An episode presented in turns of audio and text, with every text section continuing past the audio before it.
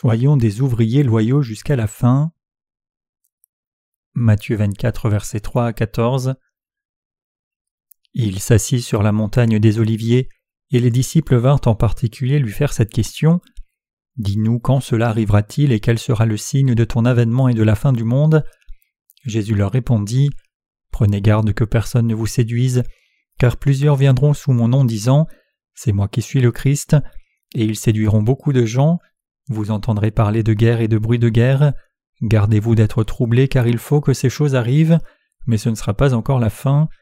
Une nation s'élèvera contre une nation et un royaume contre un royaume, et il y aura en divers lieux des famines et des tremblements de terre. Tout cela ne sera que le commencement des douleurs. Alors on vous livrera au tourment, et l'on vous fera mourir, et vous serez haïs de toutes les nations à cause de mon nom. Alors aussi plusieurs succomberont, et ils se trahiront, se haïront les uns les autres. Plusieurs faux prophètes s'élèveront, et ils séduiront beaucoup de gens, et parce que l'iniquité se sera accrue, la charité du plus grand nombre se refroidira, mais celui qui persévérera jusqu'à la fin sera sauvé. Cette bonne nouvelle du royaume sera prêchée dans le monde entier pour servir de témoignage à toutes les nations, alors viendra la fin. Les disciples ont demandé à Jésus Quand ces choses arriveront-elles et quel sera le signe de ta venue et de la fin du monde? Alors notre Seigneur leur a répondu avec plusieurs choses. Comme nous le lisons à partir du verset 36 jusqu'au verset 39, notre Seigneur dit Pour ce qui est du jour et de l'heure, personne ne le sait, ni les anges des cieux, ni le Fils, mais le Père seul. Ce qui arriva du temps de Noé arrivera de même à l'avènement du Fils de l'homme, car dans les jours qui précédèrent le déluge, les hommes mangeaient et buvaient, se mariaient, mariaient leurs enfants, jusqu'au jour où Noé entra dans l'arche, et ils ne se doutèrent de rien jusqu'à ce que ce déluge vînt et les emporta tous. Il en sera de même à l'avènement du Fils de l'homme. Signes qui apparaîtront à la fin des temps. Le Seigneur a parlé de plusieurs choses au sujet des signes qui apparaîtront à la fin des temps. L'un d'entre eux c'est que comme les gens ne savaient rien de l'inondation au temps de Noé jusqu'au jour précis, les gens ne sauront rien de la venue du Seigneur jusqu'au moment où il viendra. Ils ne seront pas intéressés par les choses qui se feront à l'avenir. Au temps de Noé, les gens mangeaient, buvaient, se mariaient, et n'étaient pas conscients jusqu'à ce que le déluge vienne et les enlève tous. Jésus dit que la venue du Fils de l'homme sera comme cela. Maintenant même, la culture des gens qui mangent, boivent et se marient s'est beaucoup développée. À la fin de ce temps, les gens pourraient peut-être penser que ce monde civilisé est une utopie sur Terre, érigée par les hommes. Non seulement les circonstances étaient semblables au temps du déluge de Noé, mais nous l'avons aussi en ce temps présent. Les choses ont été développées à une plus grande échelle. De plus, nous vivons dans un temps où les gens peuvent faire tout ce qu'ils veulent. Des choses comme manger, boire, se marier deviennent de plus en plus communes pour les gens à mesure que la fin des temps approche. Bien sûr, les choses comme cela ont toujours existé dans les sociétés humaines, et je ne dis pas qu'elles sont mauvaises, mais ce que je dis c'est que les gens deviennent intéressés seulement par les désirs de la chair. Il n'y a rien que les gens ne puissent pas faire en ces temps. Nous pouvons faire des aéroports sur la mer et créer des fontaines extravagantes et merveilleuses en utilisant des rayons laser et de l'eau. Si les gens disposent leur cœur, ils peuvent jouir de plus de plaisir que les rois du passé n'en ont connu. De nos jours, la nourriture que nous mangeons est très diverse. Aussi longtemps que nous avons de l'argent, nous pouvons en profiter parce qu'il y a des restaurants qui servent de la nourriture exotique que nous n'avons jamais essayé auparavant. Les choses liées au mariage se sont grandement développées, même si l'économie va mal, les industries liées au mariage explosent. Les salles de mariage sont pleines de personnes qui viennent et se félicitent. Quand nous allons à des cérémonies de mariage, le marié et la mariée restent dans leurs pièces respectives. Au lieu de marcher dans le hall quand on les appelle, ils vont ensemble dans un certain endroit et apparaissent au même moment sur un petit train miniature entouré de brouillard, comme un roi et une reine au milieu des applaudissements des invités. Nous vivons dans un temps où les gens peuvent faire ce qu'ils veulent quand ils veulent. Jésus dit que les signes de l'étang de la fin seraient comme au temps de Noé. Les gens sont occupés à manger, boire et se marier. Le cœur des gens est pris par les choses de ce monde les émotions humaines sont pleinement captivées quand un média les stimule. Par conséquent, la culture est devenue si hédoniste que les gens cherchent seulement le plaisir du manger, du boire et des relations sexuelles. Les disciples ont demandé à Jésus Quel sera le signe de la fin des temps? Notre Seigneur leur a dit de prendre garde aux tromperies des gens à la fin des temps, puis il a dit Vous entendrez parler de guerre et de bruit de guerre. Gardez-vous d'être troublés car il faut que ces choses arrivent, mais ce ne sera pas encore la fin. Il dit que nation s'élèverait contre nation et royaume contre royaume, et qu'il y aurait des famines, des épidémies et des tremblements de terre en divers lieux, mais toutes ces choses ne sont que le commencement des douleurs. Les guerres et bruits de guerre comme signe de la fin des temps désignent un monde bouillant. Il est dit que près de trois millions de gens sont morts dans une inondation récente au Mexique. J'ai été étonné de la façon dont il a pu pleuvoir à tel point qu'un si grand nombre de personnes meurent sans recours. Il semble que de nos jours nous sommes souvent témoins de famines et de grands tremblements de terre. Il y a des famines en Somalie et en Corée du Nord, des tremblements de terre en Turquie et à Taïwan. On a rapporté que la Russie attaquait la Tchétchénie qui était sous son règne, mais la Tchétchénie est un petit pays de seulement 19 000 km et une population d'environ 800 000 personnes, mais un grand pays comme la Russie convoite ce petit pays qui fait environ un millième de sa taille. Cela arrivera de plus en plus à l'avenir. Notre Seigneur a dit que les nations s'élèveraient contre des nations et les royaumes contre des royaumes. Ce passage dit aussi qu'il y aura beaucoup de guerres et de rumeurs de guerre. La Corée du Sud a été dans une situation instable depuis le cessez-le-feu de 1953. Cela signifie que les deux Corées peuvent rompre la trêve et se déclarer la guerre l'une contre l'autre à tout moment. Cependant, la Corée du Sud a réussi à maintenir la paix jusqu'alors. C'est seulement parce que Dieu a protégé ce pays par son amour pour les justes de Corée du Sud. Je ne peux suffisamment remercier Dieu pour sa protection sur ce pays lorsqu'il a fait face à une crise et nous permettant de prêcher l'Évangile sans cesse. Les douleurs ont maintenant commencé dans le monde entier. Tout cela ne sera que le commencement des douleurs. Les douleurs ont maintenant commencé dans le monde entier. Il est dit Il y aura en divers lieux des famines et des tremblements de terre. Tout cela ne sera que le commencement des douleurs. Ce sont des catastrophes naturelles et ce sont des choses permises par Dieu. Ce ne sont pas des choses que Dieu fait intentionnellement. Notre Seigneur sait déjà que ces choses arriveront. Les humains ne savent pas ce qui arrivera à l'avenir, mais notre Dieu omniscient connaît toutes choses. Le Seigneur dit qu'il y aurait des famines et des tremblements de terre. Que pensez-vous qu'il vous arrivera quand les famines et les tremblements de terre auront lieu dans ce monde? Quand un fort tremblement de terre arrivera, les gens mourront. Il y a eu un tremblement de terre de 7 sur l'échelle de Richter à Taïwan, mais les gens de Taïwan n'étaient même pas surpris. Pour eux, la mort de quelques milliers de personnes semblait commune. Puisque des tremblements de terre d'une magnitude de 5 arrivent fréquemment, ils semblaient complètement indifférents. Que se passerait-il si c'était nous? Si les lumières fluorescentes clignotaient, et que les bibliothèques se renversent pendant que nous adorons, tous les saints fuiraient. Les gens de Taïwan courraient aussi partout, mais ils n'étaient pas pris par la peur ni ne faisaient autant de tumulte que nous, ils sont différents de nous. Néanmoins, certains pays disparaîtront à cause des tremblements de terre. Considérez un instant qu'il y ait un fort tremblement de terre en Corée. Si un tremblement de terre d'une magnitude de 7 arrivait en Corée, ce serait probablement la fin de notre existence. Non seulement l'économie s'écroulerait, plus de la moitié de la population mourrait, et le pays lui-même pourrait disparaître. Bien sûr, ce n'est qu'une spéculation. Tout cela ne sera que le commencement des douleurs. Matthieu 24, verset 8. Quand les gens cherchent seulement le manger, le boire, à se marier, alors que la culture devient légère comme celle du temps du déluge de Noé, ce sera la fin d'une époque. C'est quand les tremblements de terre et les famines auront lieu fréquemment, et que les pestes arriveront comme des guerres ici et là dans ce monde, à présent, il y a une alerte mondiale contre la grippe aviaire. À l'origine, c'est un virus qui se répandait seulement parmi les oiseaux, mais par la mutation il est devenu une maladie fatale qui peut se transmettre aux humains.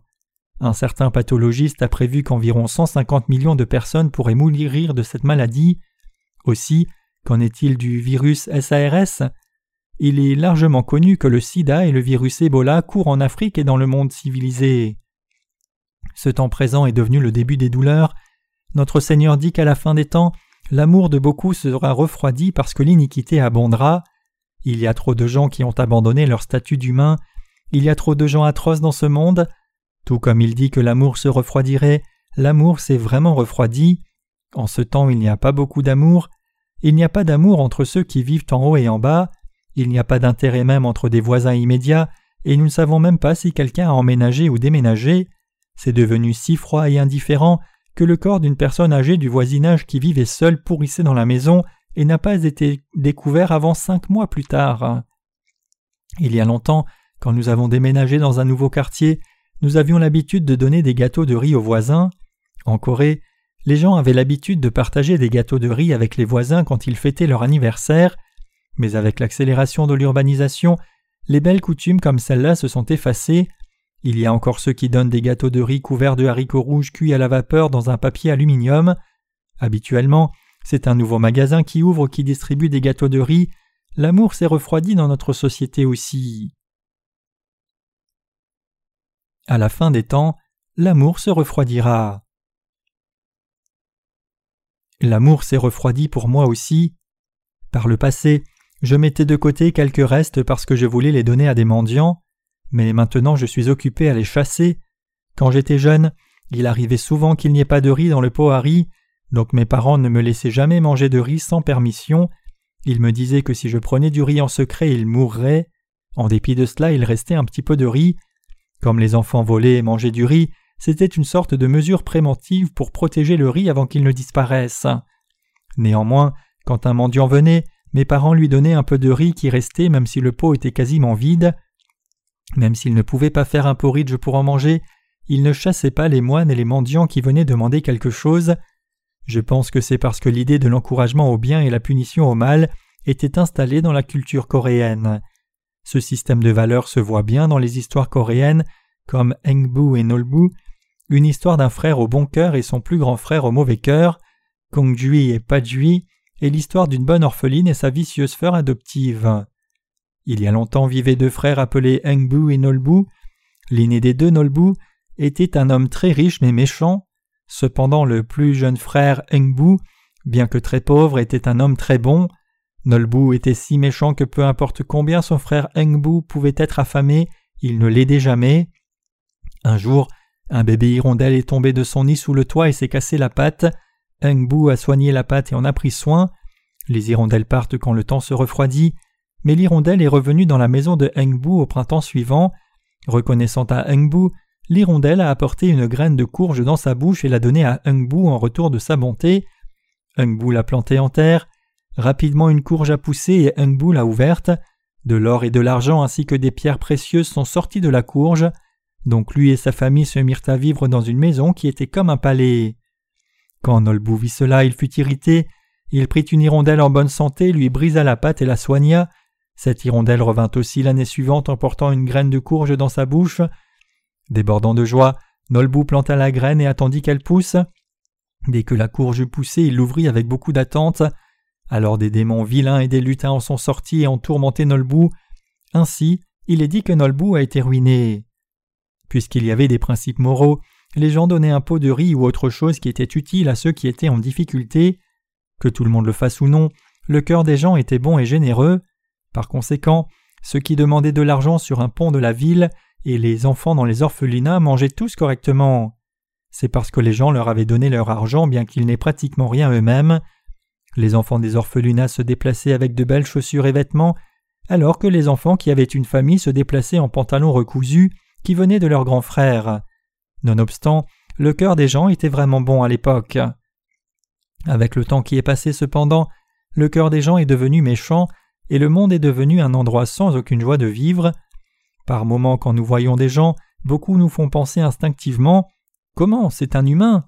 Oh, je n'ai vraiment pas envie d'être avec cet homme, je veux m'éloigner de lui. Dans la plupart des situations, ceux qui sont riches sont comme cela. C'est vraiment une époque où la bonté du cœur s'est évaporée, tout comme notre humanité. En ce temps aujourd'hui, l'amour s'est vraiment refroidi. Il est dit que ceux qui persévéreront jusqu'à la fin seront sauvés. Il est aussi dit Cette bonne nouvelle du royaume sera prêchée dans le monde entier pour servir de témoignage à toutes les nations, alors viendra la fin. Matthieu 24, verset 14. Vous devez accorder votre attention à cela. Quand l'Évangile sera prêché dans le monde entier, la fin viendra. Donc nous devons certainement faire tous nos efforts pour la diffusion de l'Évangile. Cette année, parce que la publicité n'a pas très bien fonctionné, et puisqu'il y avait beaucoup de manquements dans notre préparation, nos livres ont été peu partagés aux États-Unis. J'ai la foi cependant qu'il y aura davantage de ventes de nos livres, un travail continu des serviteurs de Dieu et plus d'églises qui débuteront l'année prochaine. Maintenant, nos livres sont disponibles à la vente sur de grandes librairies en ligne comme Amazon.com et Ingram. quand nos livres seront largement connus, tous ceux qui les veulent pourront en avoir. Nous avons sécurisé non seulement la Corée, mais aussi un marché bien plus grand. Aux États-Unis, il y a plus de 50 États dont la plupart sont plus grands que la Corée. Nos livres sont déjà entrés dans les régions anglophones du monde et ils entreront aussi dans les régions de langue chinoise. En même temps que le Japon, l'Évangile sera diffusé dans des petits pays d'Asie comme dans ceux d'Europe. Cet Évangile du royaume désigne l'Évangile de l'eau et de l'Esprit que nous possédons. Cela prendra seulement quelques années pour que cet Évangile soit diffusé dans le monde entier. Nous avons commencé avec beaucoup de difficultés, mais nous avons réussi à sécuriser une position maintenant, et dès lors que ce sera fermement établi, l'Évangile sera répandu rapidement, même plus vite qu'il n'y semblerait. À l'époque de l'apôtre Paul, l'Évangile était diffusé par des gens qui allaient dans des lieux eux-mêmes, rassemblant des gens puis leur prêchant à voix haute, mais avec l'avancée des technologies et du transport, nous pouvons prêcher l'Évangile plus efficacement par le ministère de la littérature. Je peux prêcher sur un certain sujet autant que je veux dans un seul volume de livres. C'est aussi devenu une époque où le monde entier est en mesure de lire si quelqu'un publie un seul volume d'un livre écrit en anglais. Ainsi l'Évangile se répandra dans le monde entier très rapidement, ces temps sont bons, si bien que l'Évangile peut être diffusé par les livres, Internet et des programmes radio et télévisés, donc cela ne prend pas beaucoup de temps de diffuser l'Évangile dans le monde entier. L'Évangile de l'eau et de l'Esprit sera prêché dans le monde entier, et alors viendra la fin. La fin viendra quand cet Évangile sera diffusé dans le monde entier. Le fait que la fin viendra signifie que la tribulation viendra et que tout sera réalisé comme c'est écrit dans la parole de Dieu.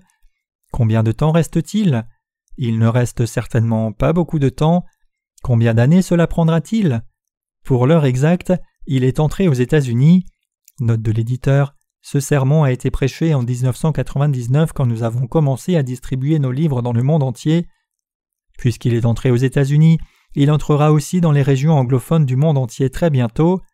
Bien sûr, nous parlons seulement des pays que nous connaissons, mais il y a tant d'autres pays que nous ne connaissons même pas. Il y a beaucoup de pays dont nous ne connaissons même pas le nom, mais cela se fera en quelques années. Même si nous parlons du monde entier, je crois que cela se fera bientôt. Bien sûr, le monde est grand, et il y a tant de choses à faire, mais néanmoins, je ne pense pas que nous prendrons trop d'années. Avec juste quelques années de prédication de plus, nous aurons fini de diffuser le vrai évangile.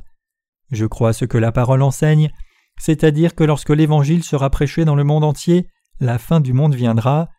Nous devons croire que maintenant même, c'est le commencement des douleurs et des derniers jours.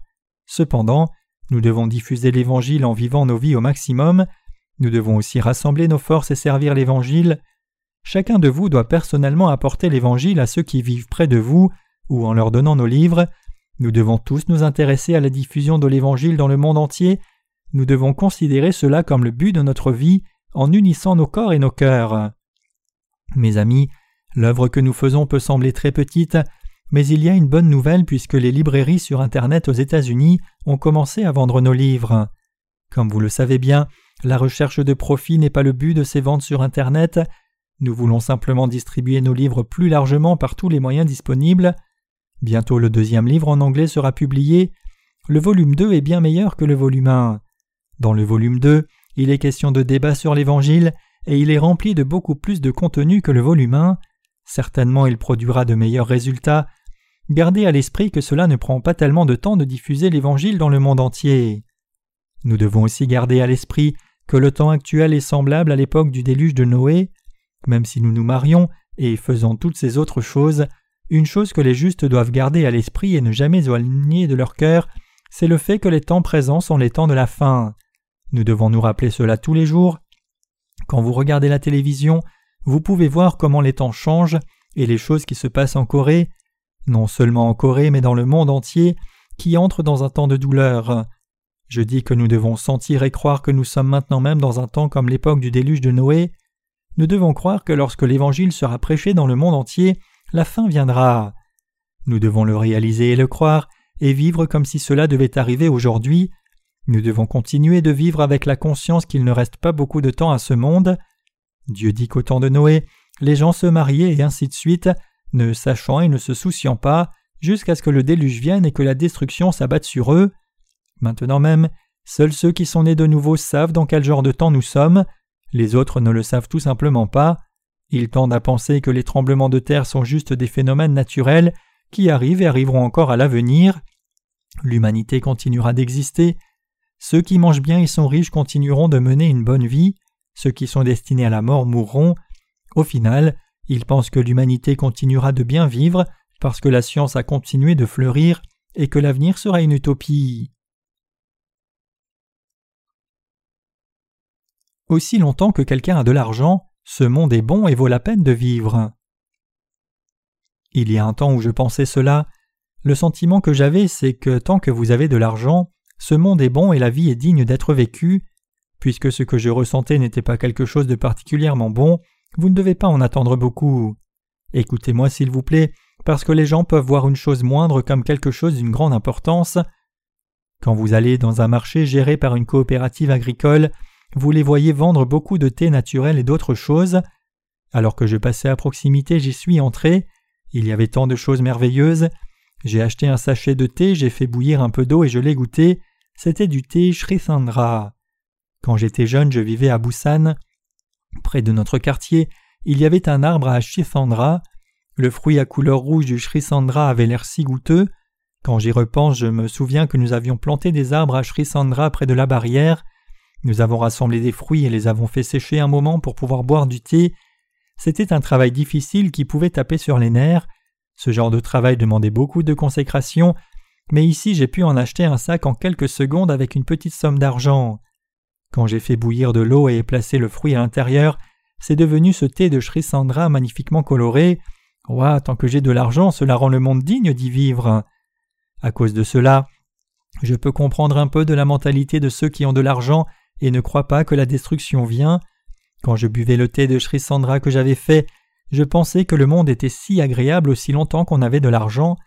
Je pensais que ceux qui ont de l'argent sont si bien dans leur mode de vie qu'ils devraient avoir peur que le Seigneur revienne vite. Vraiment, une fois il y avait vraiment des gens qui avaient peur que le Seigneur revienne bientôt. Il y a des anciens et des diacres qui disaient Tu ne dois pas encore venir. Puisque ce monde était si confortable et bon, et puisqu'il y avait du péché dans leur cœur, ils ne voulaient pas qu'il vienne bientôt. Il est dit qu'il y a eu des situations où les gens souhaitaient que le Seigneur ne vienne pas parce qu'ils auraient été déçus de ne pas avoir le temps de jouir d'une bonne vie. Ce monde est vraiment bon, je suis capable d'acheter et de boire ce thé qui est si difficile à faire juste en donnant de l'argent.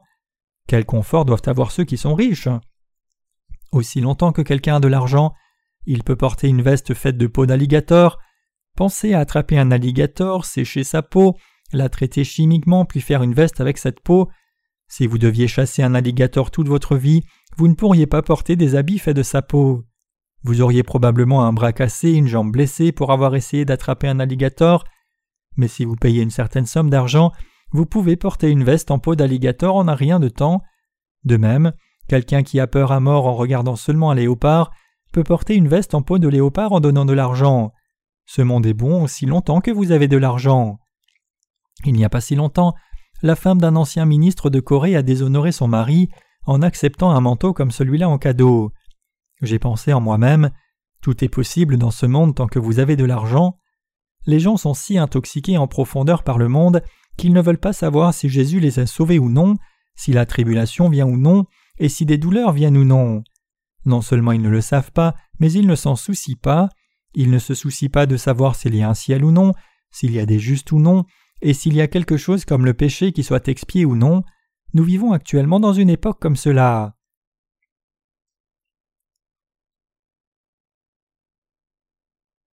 Au lieu de vivre immergés dans les choses de ce monde, nous devons reconnaître les temps actuels correctement. Il est dit que lorsque l'Évangile sera prêché dans le monde entier, ce sera la fin. Puisque nous vivons dans ces temps, nous diffusons l'Évangile maintenant, ceux qui sont nés de nouveau peuvent continuer à vivre recherchant les choses du monde, étant tombés profondément dans ces choses, mais nous devons être en mesure de reconnaître les temps présents.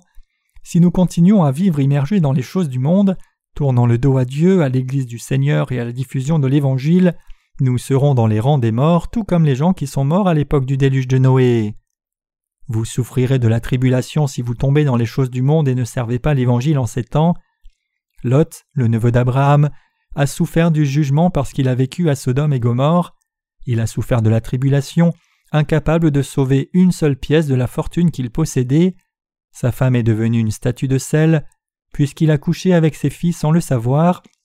Il est devenu l'ancêtre des nations gentilles, les Moabites et les Ammonites qui se sont opposés au peuple de Dieu. Le Seigneur renouvellera nos cœurs une fois de plus à travers la tribulation, puis il nous emmènera dans son royaume.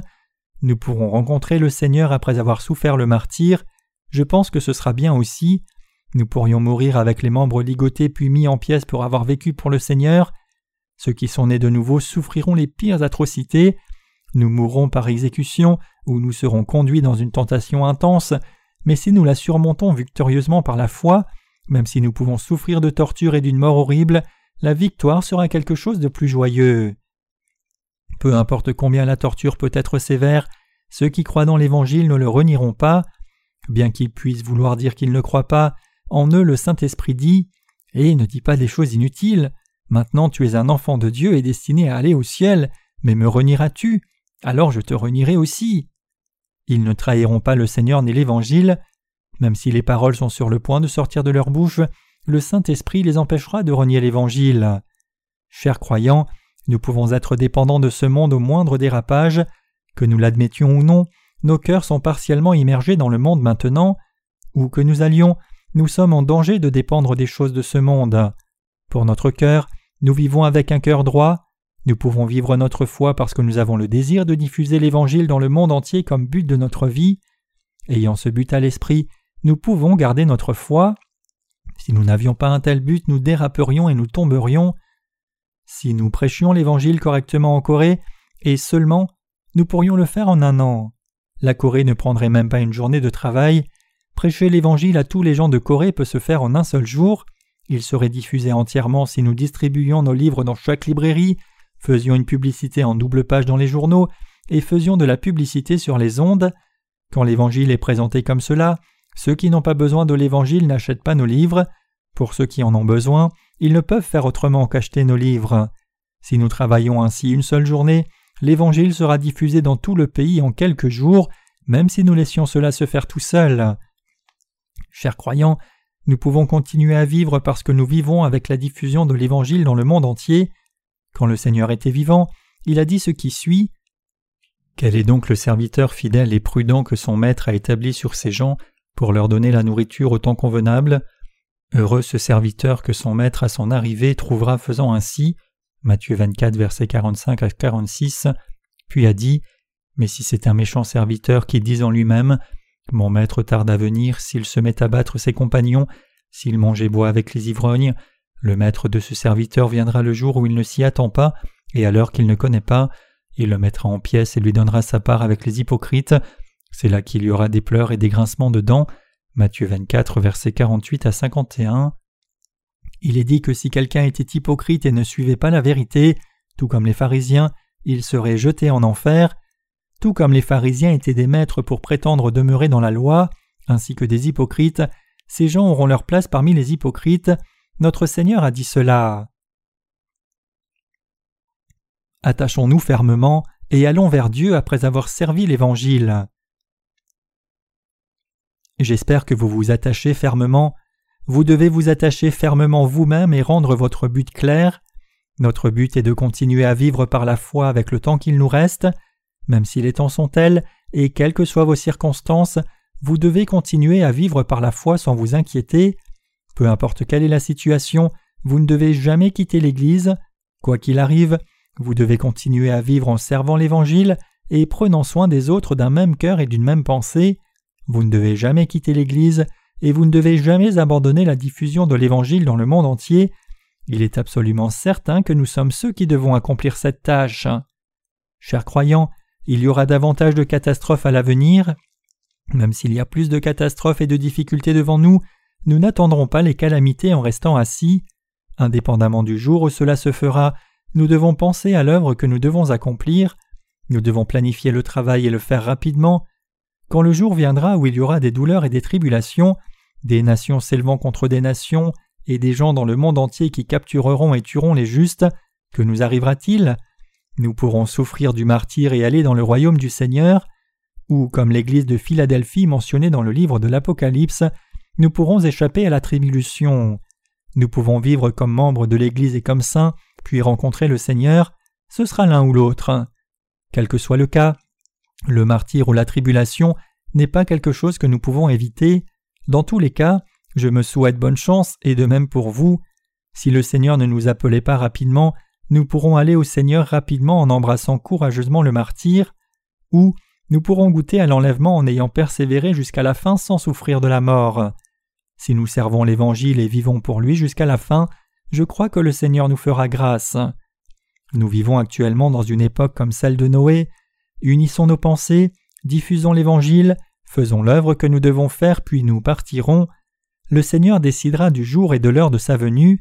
Pour la tribulation et l'enlèvement, ils sont sous l'autorité du Seigneur. Ce que nous devons faire alors que le temps approche, c'est l'œuvre de la diffusion de l'Évangile du royaume dans le monde entier. Le Seigneur viendra quand le but de la prédication de l'Évangile de l'eau et de l'Esprit dans le monde entier sera complètement atteint. Si le Seigneur nous enlevait au milieu de la tribulation, nous serons enlevés en embrassant le martyr. Mais s'il nous considère comme des saints fidèles, comme ceux de l'Église de Philadelphie, nous serons enlevés n'ayant pas à goûter à la mort. Dans mon cœur, je souhaite pouvoir être transformé soudainement comme Élie et Enoch. J'espère que mon corps sera enlevé au lieu de devoir souffrir de la tribulation et la mort. Avez-vous aussi ce désir? Nous vivons dans un temps où nous devons considérer la parole au sujet de la fin des temps avec sérieux. Ce n'est pas une époque au sujet de laquelle nous pouvons plaisanter ou penser que c'est très loin de nous, la parole elle-même le dit. Ce monde a quasiment touché à sa fin, mais néanmoins, si nous devions vivre quelques années de plus, dix ans ou cent ans, j'espère que nous irons rencontrer le Seigneur après avoir fait de notre mieux dans les œuvres qu'il nous a confiées et ayant utilisé tout ce que nous avions pour diffuser l'Évangile. Je souhaite que vous deveniez un peuple béni.